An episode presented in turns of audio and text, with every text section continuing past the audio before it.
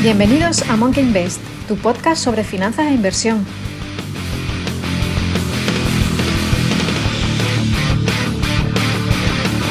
Muy buenas a todos, eh, ¿qué tal? Bueno, hacía mucho tiempo ya que no me pasaba por el podcast, ah, pero la verdad es que he tenido bueno, mucho jaleo, otros proyectos que, que, me han ocupado todo el tiempo y yo al final el podcast lo veo también como algo de, de entretenimiento, algo que me ayuda a poner las ideas en orden, a hablar con amigos y obviamente cuando hay algo que, que, creo que es más importante o que necesita más mi atención, pues lo que sufre es este tipo de iniciativas. Pero bueno, me, tenía ganas de retomarlo, tenía ganas de, contar alguna de mis películas y mm, como el sábado pasado estuve en Madrid impartiendo unas charlas, me pareció una buena excusa pues para venir aquí en un, en un formato un poquito más tranquilo y contar mi experiencia, ¿vale? Contar qué es lo que quise yo transmitir, qué es lo que percibí del público, y, y bueno, y, bueno, y, opinar, y daros mi opinión. ¿no? El, como decía el sábado pasado, día 14 creo, 15, eh, me invitaron a, Madrid a impartir una charla en el evento de Madrid Master Trading. Esta es la séptima, era la séptima edición. Yo creo que he ido ya por lo menos a cuatro o cinco. La verdad es que la organización, José Manuel, a la cabeza, es un tío extraordinario y bueno, y siempre que ha podido ha contado conmigo y yo encantado, la verdad, así salgo un poquito de, de mi zulo. Y, eh, y, bueno, y me paso ahí por Madrid, saludo a gente, de hecho allí el sábado estuve prácticamente todo el día. Estuve con mi amigo Samuel Abraldes, con Alex, con Cristian, dos exalumnos y ya amigos. Tuve la ocasión de conocer a mucha gente, a Guillermo, a José, en fin. Eh, estos eventos aparte de lo que uno puede aprender o simplemente entretenerse oyendo la charla de alguien al que sigue o que, o, o que, tiene algún conocimiento que le resulta interesante, no neguemos que al final son sitios para networking, para conocer gente, para charlar, para intercambiar opiniones en la cafetería. Yo creo que es el mejor, creo yo, el mejor uso que se le pueden dar a estos eventos, ¿eh? sin desmerecer lo, lo, anterior. Y bueno, estuve allí toda la mañana, tuve la ocasión de ver la charla de José Carlos Díez, por ejemplo, que estuvo muy muy bien.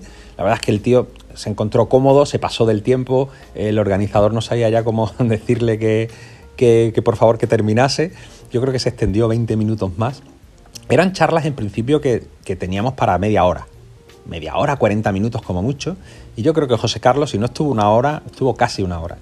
Y la verdad es que estuvo muy bien, igual un poquito desdibujada en el sentido de que, claro, habló de macroeconomía, de la situación actual, geopolítica, y claro, quiso tocarlo todo. Eh, también porque la geopolítica y la macro y la economía en general, al final, hay un, tiene un montón de variables que todas se interrelacionan. Entonces, terminas hablando de todo de Rusia, de la inflación, del Reino Unido, de las pensiones, de la política nacional, etcétera, ¿no? Y se le notaba muy a gusto a José Carlos, se nota que, evidentemente domina mucho la materia y, la tiene ya muy desarrollada.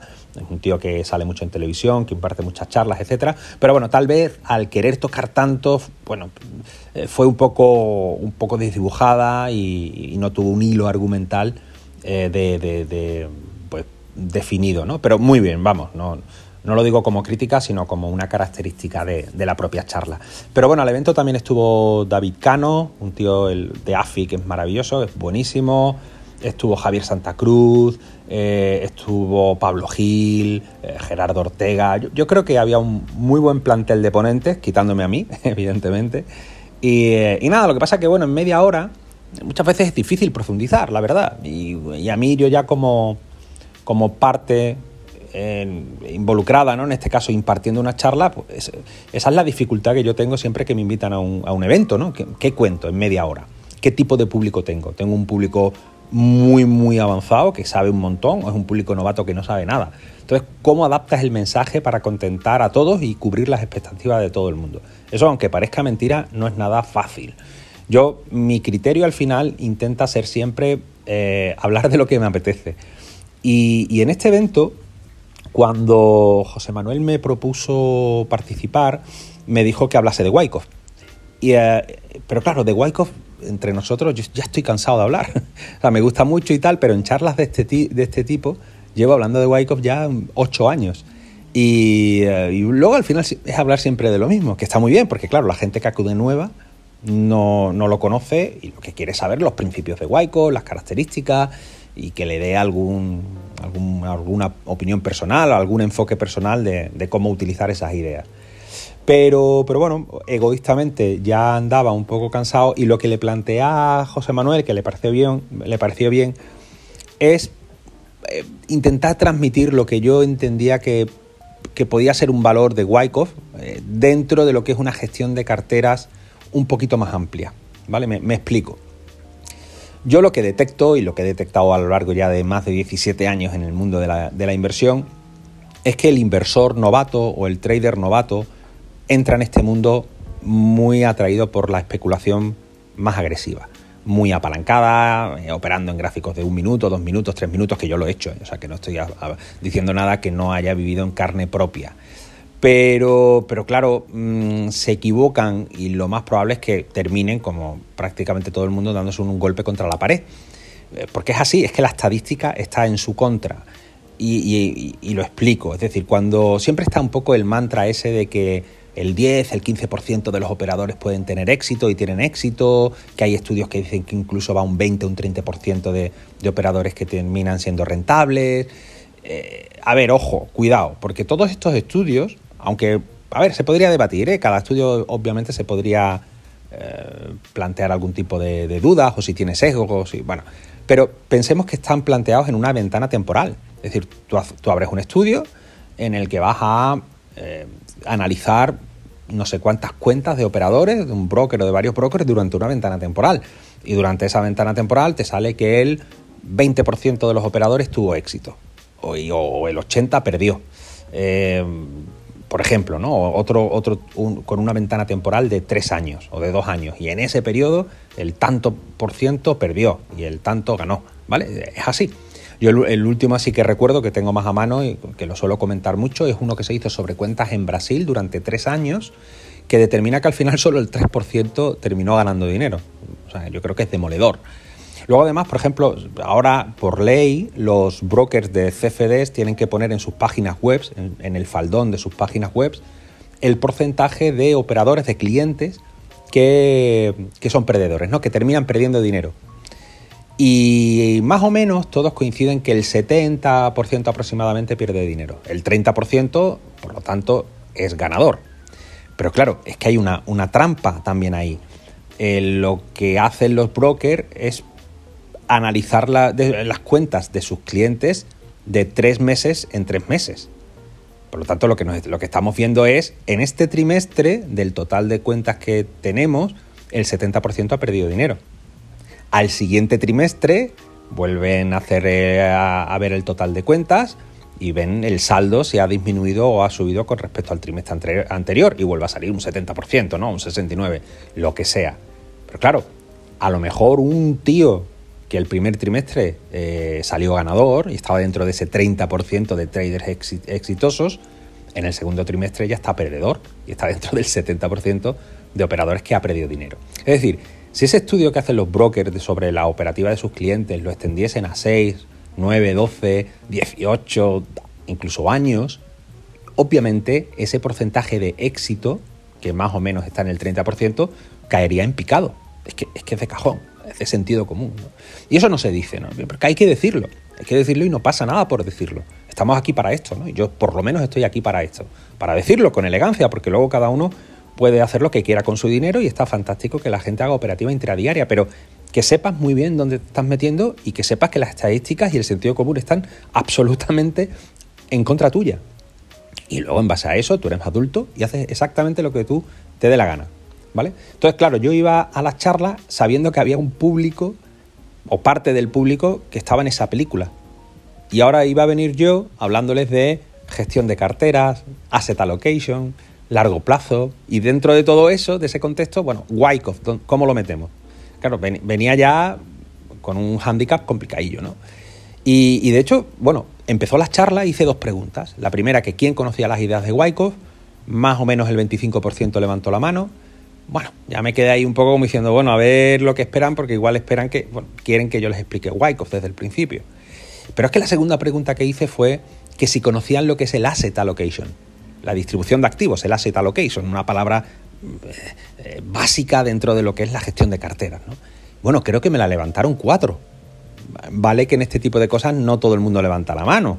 De hecho, yo conozco a alguno, que Samuel, por ejemplo, que sabe lo que es el asset allocation y no la levantó, lógicamente. Pero bueno, venga, vale, ponle que el 10% eh, o sea, no, conocía lo que era el. O sea, conocía lo que era la asset allocation, ¿vale? El resto no. Entonces, claro, cuando me encuentro con ese panorama ya me descoloqué un poco. Digo, madre mía, les voy a meter aquí una chapa de, de un planteamiento de, de, cómo creo yo que deben afrontar el mundo de la inversión cuando ellos lo que están esperando es que les diga cuándo hay que entrar, cuándo hay que vender, que Wyckoff es maravilloso, que con el volumen uno detecta que van a hacer las manos fuertes y que se puede anticipar. Bueno, ese tipo de tonterías, ¿no? Bueno, así empezó el tema, pero bueno, yo bien, ¿no? Yo, pues ya está, eh, es lo que hay, yo creo que esto es lo que la gente debería escuchar tarde o temprano y, ya está. Yo, voy a pensar ahí un poco en mí y si alguien no ve cubiertas sus expectativas, pues ya está, es lo que hay. Bueno, pues nada, yo lo que intenté transmitir al fin y al cabo es que cuando uno aspira a ser un inversor robusto y rentable en el largo plazo, lo primero que tiene que hacer antes de nada es un proceso de planificación eh, financiera personal.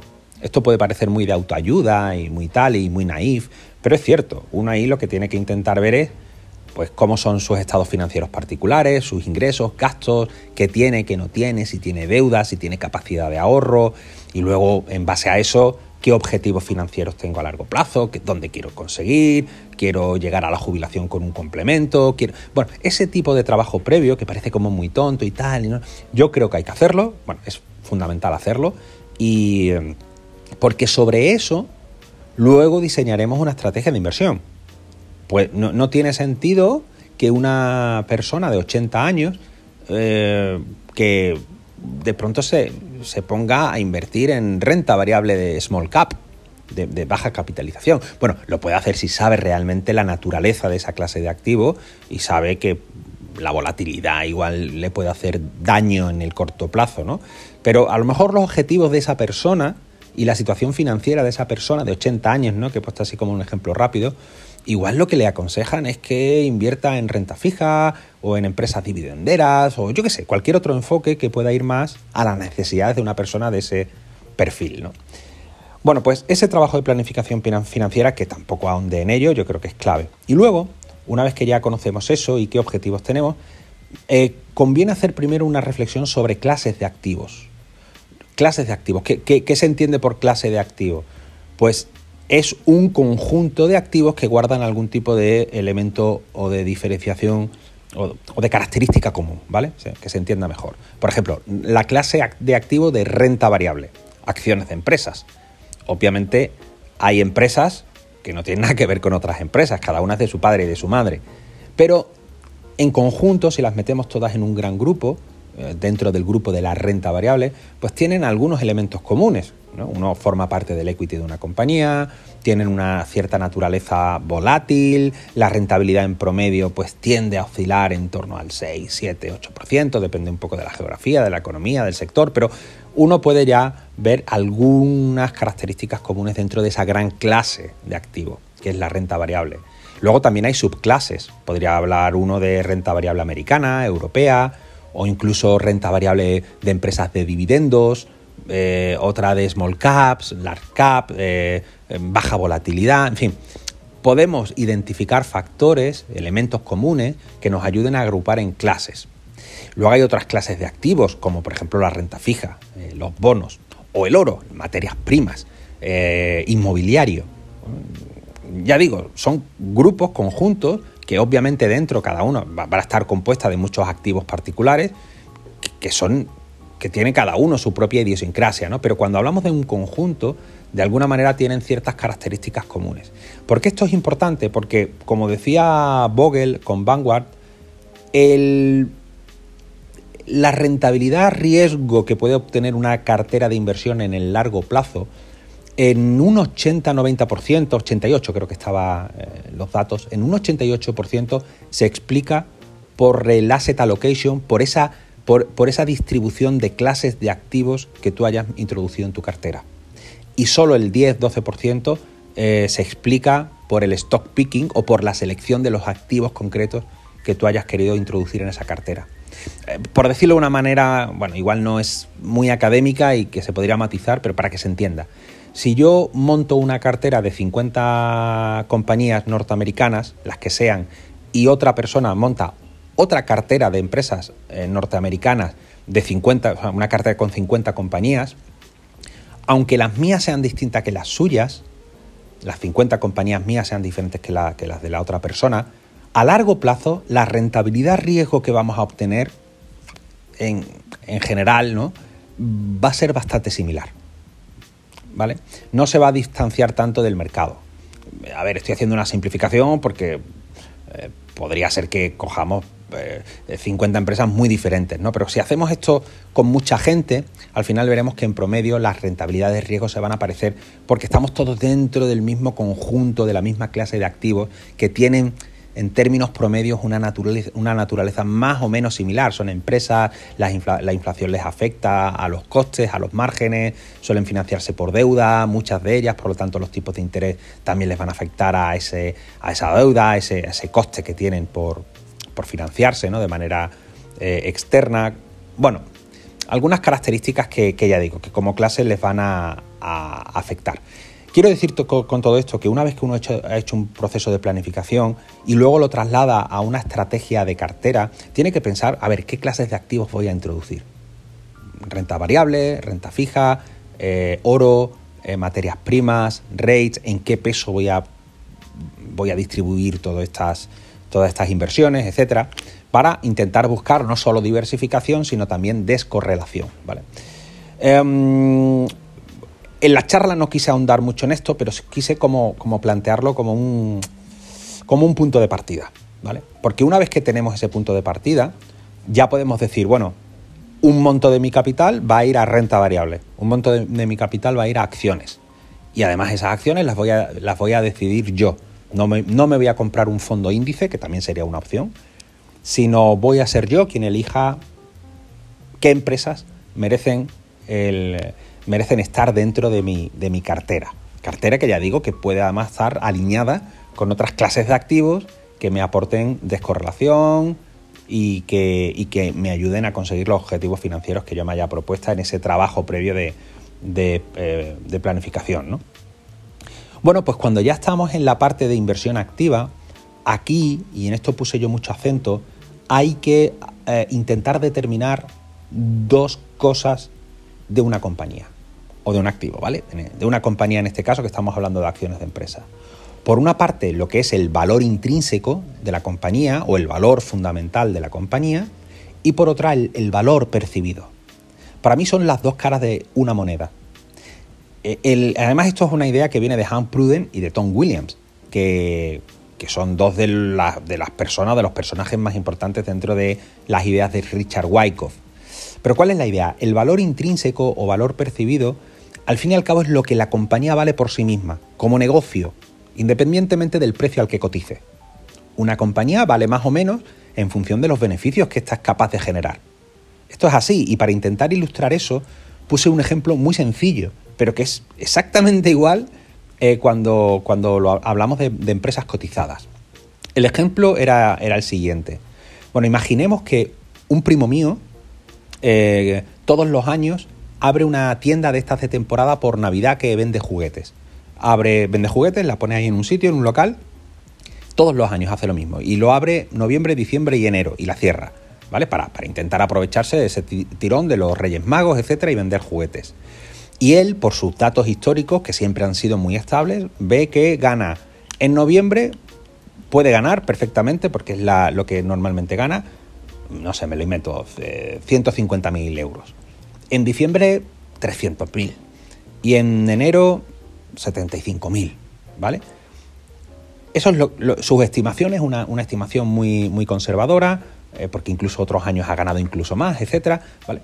Y, es decir, 150 y no sé cuántos he dicho, pero vamos a suponer 150 y 300 son 450, más otros 50 en enero, 500, eh, ¿vale? 500.000 euros es lo que mi primo va a conseguir con su tienda de temporada de tres meses de juguetes. 500.000. Y ahora, porque yo me caigo, le, le, caigo muy bien, soy su primo, etcétera, me dice, oye, ¿quieres participar de mi empresa al 50%? Te vendo la mitad del negocio por 100.000. Así, tal cual. Nosotros como inversores no intentaríamos mirar un gráfico de precios, de saber cómo va la cotización de la tienda de juguetes.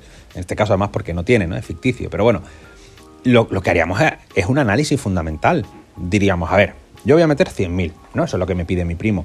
Y, esta, y este negocio me va, hay muchísimas probabilidades de que me genere 500.000, bueno, el, el, negocio entero genere 500.000 en tres meses. Bueno, si yo me voy a quedar con la mitad del negocio, pues yo tendré derecho a 250.000 euros.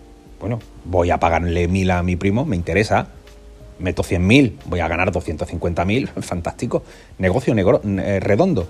Y lo que hemos hecho ahí es un trabajo de análisis fundamental. Hemos calculado el valor intrínseco del negocio. El valor intrínseco del negocio es 500.000 eh, y lo que me correspondería a mí como accionista sería 250.000. Es que eso es tan de sentido común que a mí todavía me sorprende como mucha gente dice que el análisis fundamental no sirve para nada. Puedo estar de acuerdo en que em, hacer previsiones sobre conjeturas o assumptions, ¿no? asunciones sobre lo que va a ganar un negocio, evidentemente está sujeto a mucha subjetividad y puede haber muchos elementos que al final hagan que, que haya desviaciones en nuestras previsiones sin duda. Y ahí podemos entrar en un debate muy bonito, ¿no? De cómo habría que hacer esa valoración. Eh, si conservadora, si hacer varios escenarios. Eh, bien. Pero que una empresa tiene un cierto valor, aunque sea subjetivo, yo creo que es algo que es bastante sentido común. Esa juguetería tiene un valor. 500.000 eh, euros de beneficio en tres meses. Otra cosa es que yo como inversor que me ofrecen participar en, eh, en ese negocio por 100.000 y voy a ganar 250.000, tenga otra alternativa mejor. Y yo diga, no, vale, es que me, joder, fantástico.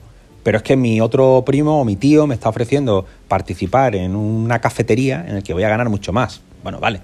Pero el negocio en sí tiene un valor, un valor intrínseco, un valor fundamental, un valor basado en la capacidad de generación de, eh, flujos, de beneficios de, que tiene ¿no? ese negocio. Bueno, pues para mí es imprescindible intentar hacer este trabajo de análisis fundamental, de valoración intrínseca de lo que es el negocio en sí. ¿Cuánto pensamos que va a ganar Coca-Cola o Altria o yo sé, cualquier compañía? ¿no? ¿Cómo están sus números? ¿Qué capacidad tiene de que, de que esas previsiones se materialicen? ¿Qué riesgo tiene? ¿Cómo está su deuda? En fin, ¿qué, qué probabilidad de quiebra hay? todos estos aspectos cualitativos y cuantitativos que, no son mirar el precio son clave. Para mí son, imprescindibles. Y eso es una de las cosas que intenté transmitir en, la charla, que ya digo, es un poco contradictorio porque yo iba a hablar de Wyckoff y terminé hablándoles de carteras y de análisis fundamental. Pero es que honestamente pienso que es que es la, mejor manera para ser un inversor eh, robusto y rentable en el largo plazo. Que uno luego pasa de mí y lo que quiere hacer es abrirse una cuenta de trading para operar en un minuto, pues fantástico, haz lo que tú quieras, evidentemente. No me voy a meter en ello pero yo necesito, necesito trasladarte lo que creo que deberías hacer, ¿no? Pero es que ahora viene la otra cara de la moneda, que es la bonita, que es la que a mí también me, gusta trasladar, ¿no? Que no, que no, que no parezca que, no tiene valor las ideas de Wyckoff. Y otra es el valor percibido. El valor percibido, al final, no es más que, bueno, eh, ¿qué podemos nosotros, mm, eh, eh, cuál sería la palabra? ¿Qué podemos nosotros descubrir, ¿no? Analizando el precio y el volumen sobre eh, la oferta y demanda que está interviniendo en ese activo. Por decirlo de una manera muy sencilla, ¿no? Si yo calculo el valor intrínseco, el valor fundamental de un negocio y estimo que puede valer entre, yo qué sé, 200 y 220 dólares la acción, pero veo que el precio está en 100, pero no solo que está en 100, sino que además veo que hay un proceso de acumulación eh, planteado por, por, las ideas de Wyckoff, yo creo que es de los mejores acercamientos, ¿no? Un proceso de acumulación en el que estoy viendo que la demanda se está posicionando y que la oferta se está retirando y se genera un proceso de causa y que podría dar lugar a un, a, un empuje alcista que haga que el precio que está en 100 pueda converger a ese valor fundamental que yo he, he calculado, voy a tener un, no sé cómo decirlo, ¿no? Pero una, una información también cualitativa, pero que me puede ayudar mucho. Yo he hallado el valor real de este negocio y estoy detectando ya que institucionales, la demanda, manos fuertes, como lo queramos llamar, se están posicionando en ese valor porque igual ya también han detectado el valor intrínseco, el valor real de ese negocio. y es cuestión de que poco a poco el, precio termine de explotar, suba y converja a esos 200. Entonces tengo una muy buena oportunidad de inversión. Aquí realmente se pueden dar diferentes casuísticas. Por una serie que, bueno, por ejemplo, yo determino el, el valor intrínseco de un negocio muy alto con respecto al precio, pero veo que no solo el precio está bajo, sino que además ha tenido una evolución bajista muy clara, donde no vemos indicios de que la demanda esté ganando la partida. Claro, aquí podrían pasar dos cosas. ¿no? Hay muchísima divergencia entre precio y el valor que yo he calculado, y se podría explicar por dos razones. Una, porque yo he hecho tan buen análisis de valoración que, que he descubierto un valor oculto que todavía el mercado que todavía el mercado no ha percibido como, como real y por lo tanto no está apostando por esa compañía, o bien que yo he hecho mal mis, cálculos y que creo que algo vale mucho cuando realmente el mercado me está diciendo, ojo, no hay nadie eh, comprando este valor porque ah, no vale tanto, vale mucho menos de lo que tú crees. Eso, y, eso me lo está diciendo Wyckoff, me está ayudando a leerlo Wyckoff. Otra posibilidad sería al revés, ¿no? que un precio esté muy, el precio de un activo esté muy, muy, muy arriba, yo haya calculado un valor eh, fundamental muy bajo y que esté viendo un, evento de, sobrevaloración ¿no? del negocio y que realmente no valga tanto. valga tanto. Puede ser que me haya equivocado, entonces me habré quedado fuera y ese, y ese valor seguirá subiendo. Eh, bueno, también podría hacer una apuesta bajista, pero bueno, cuidado porque lo que te está diciendo es que el mercado todavía está apostando por ese valor y tú crees que vale poco. ¿vale? Y, nada, y luego está la otra, la otra, la alternativa, que yo creo que es la más interesante. Yo determino un buen valor del negocio, un, valor intrínseco fundamental alto, elevado, y ya veo que el mercado lo está reconociendo, porque está en una tendencia alcista y estamos, por ejemplo, en un proceso de reacumulación, ¿vale? O, simplemente estamos rompiendo una zona de, acumulación previa, ¿no? Y estamos saltando el arroyo, etcétera, y todavía hay potencial alcista, pero ya veo que el, mercado está respondiendo, está respondiendo bien. ¿no? Entonces ahí obviamente me puedo equivocar en el análisis fundamental y también en, la valoración de Wyckoff, pero creo que hay dos elementos que creo que combinan muy bien. Bueno, eso es lo que yo quise transmitir en el evento, que creo que es el mejor enfoque, el más lógico y el que nos puede ayudar a construir carteras diversificadas de acciones dentro, ya digo, de un contexto más global de planificación financiera, eh, bueno, realmente útil. ¿vale? Y, ese fue un poquito el planteamiento de la charla. Ya digo, fue, fue, bueno, yo creo que fue bien, vamos, yo me sentí muy a gusto, aunque sí que es verdad que noté esa desconexión de expectativas de lo que algunos querían escuchar con respecto a lo que yo dije. Pero bueno, me quedé, me quedé a gusto, me quedé bastante a gusto, dije lo que creía que tenía que decir, creo que a mucha gente le ayudó a decir, oye, que aquí hay algo más que simplemente ver si la vela sube o baja. Que aquí hay algo más de gestión de carteras, oye, que aquí hay más áreas de, aprendizaje que igual tengo que intentar abordar y bueno, y con eso me siento, me siento cómodo. Y bueno, poco más, eh, no sé cuánto llevo de podcast, madre mía, se supone que eran clips pequeños de, reflexiones, pero bueno, llevo ya media hora. Eh, nada, el caso, muchas gracias como siempre por estar ahí, a los incondicionales. Eh, somos poquitos, pero somos matones. Y, nada, os espero en la próxima. Tenemos muchas ideas, por cierto, para, implementar en el medio y largo plazo. Queremos hacer directos en YouTube con Samuel para hablar, para hablar, hablar, hablar, perdón, perdón, hablar de macroeconomía. También con mi amigo Cristian queremos hacer un, episodio también para hablar del libro de filosofía del Bitcoin, que es un libro muy bueno que os recomiendo también para hablar de criptodivisas, de proyectos de criptodivisas y, más cosas. Y para... Bueno, ahora para este trimestre tenemos, por cierto, una presentación, ya aprovecho para hacer ahí la cuña promocional. Una presentación eh, es el 29 de octubre, creo, está en la página web. Mm, es un seminario gratuito que, servirá de presentación de la cuarta edición del taller de valoración. Pero ya el seminario creo que va a ser bastante chulo, porque voy a hablar de ratios financieros, lo vamos a hacer con una Excel, un ejemplo real. Bueno, ratios financieros clave para, intentar llevarnos una idea de cómo es la compañía ¿no? y qué significan. Eh, lo he titulado los siete ratios financieros clave para analizar un negocio, pero van a ser más. Dije siete por un punto, por marketing, vamos. Me parecía como, eh, como lo utilizan muchos, ¿no? Como hype, siete, pero no, no, sé si serán siete, son más, vamos. Pero yo creo que va a estar muy bien el seminario y luego para aquellos que estéis interesados, pues hablaremos de, de las características de la cuarta edición del taller de valoración y, y poco más, hay más novedades, pero bueno, no, no las comento ahora, las iré comentando poco a poco y nada, poco más.